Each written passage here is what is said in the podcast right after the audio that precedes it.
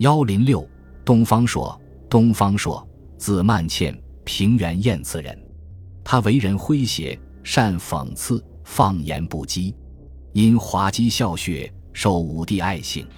他关心政事，热衷仕进，常直言切谏，但武帝只将他当作排忧之类来对待，不予重用，使他越发玩世不恭，嬉笑怒骂，被称为狂人。《汉书·东方朔传》。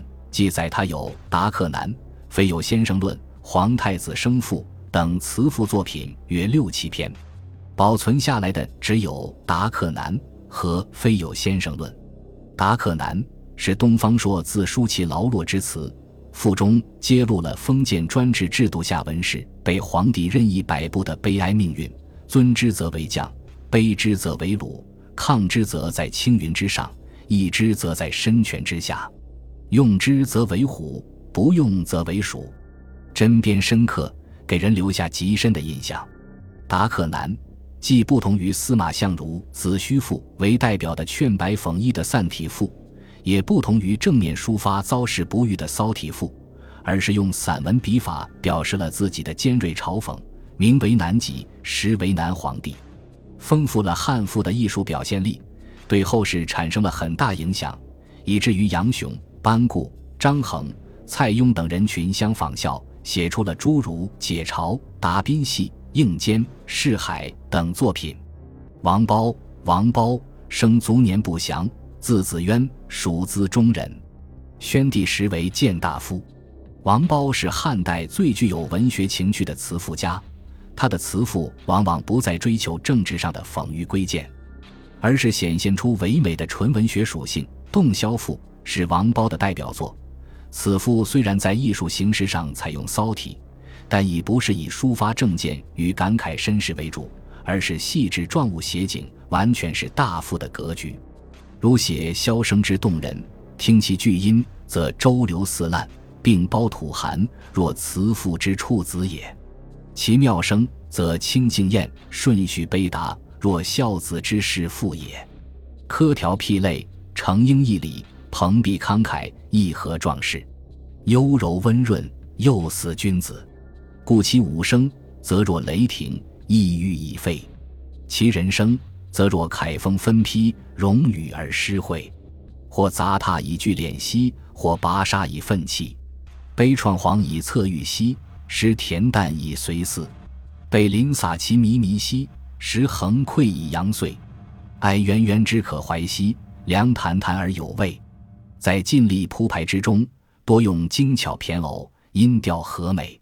《洞箫赋》是王褒继《寻情咏物赋》之后的又一佳作，不仅丰富了当时一线示威的大赋，而且对后世咏物文体也有深远影响。杨雄，杨雄是西汉末年的著名思想家，他学识渊博，在经学、小学、词章方面均有精深的造诣。就词赋来讲，他是继司马相如之后又一位汉赋大家，在文学史上并称马杨。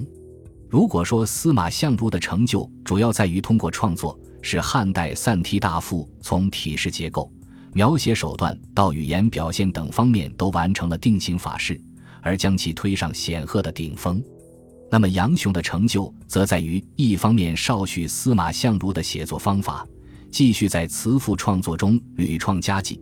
另一方面，就是从理论上对散体大幅进行了总结，指出这种词赋文学的特点及缺陷。由于杨雄生活在西汉末年皇朝衰敝的时代，经济凋敝，生民饥馑，使朝野正直之士开始反思自武帝以来的种种举措，并出现了缅怀文、景之治的思潮。在这种思想浸润下，杨雄的词赋创作带有极大的模拟痕迹。他推崇司马相如，实在说有司马相如作赋甚宏丽温雅，雄心壮志，每作赋常以之以为是。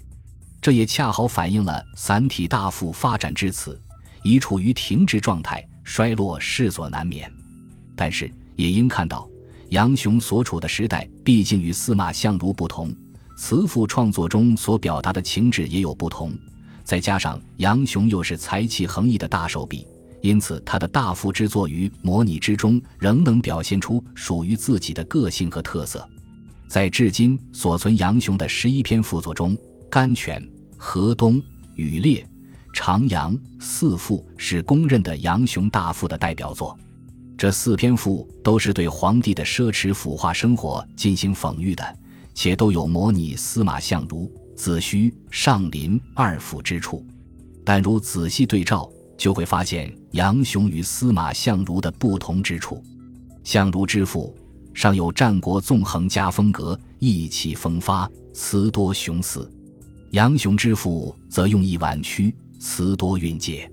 甘泉赋尤为突出，作者极力把甘泉宫写成仙境一般，登船峦而鸿天门兮，持昌河而入灵境，列宿乃失于上荣兮，日月才精于养真，连仙人至此，也仿佛其若梦。将甘泉宫夸饰到如此地步。实际上是暗喻其过分奢侈，但如不细意，则很难窥测此意。余烈、徜徉，讽喻之意稍明显，然借古立言，文辞一极婉曲，不如子虚、上林二赋明朗。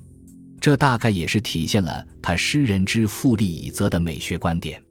除以上四赋外，杨雄赋作值得注意的还有解嘲、解难、逐贫赋、九赋等。这几篇赋是作者内心世界及人生观的直接表露，而侧重点有所不同。解嘲模仿东方朔的《达克难》，也从遭时不遭时着眼，对比古今之士的不同遭遇，重在揭露当时上层统治者的腐朽及内部斗争的剧烈，并悄然表达了自己能保身全生的欣慰之情。逐贫赋则将贫拟人化，由作者杨子呼贫于语。表现了生活贫困的窘境，以及极想摆脱而又摆脱不掉的无奈心态，于血雪中遇悲愤心酸，最后以贫作答，赞颂清简志士，谴责奢富乱政，抨击了皇朝末世的堕落与黑暗。所谓昔我乃祖，宣其明德，刻左帝尧，实为典则。土阶茅茨，匪雕匪饰，原籍济世，纵其昏惑。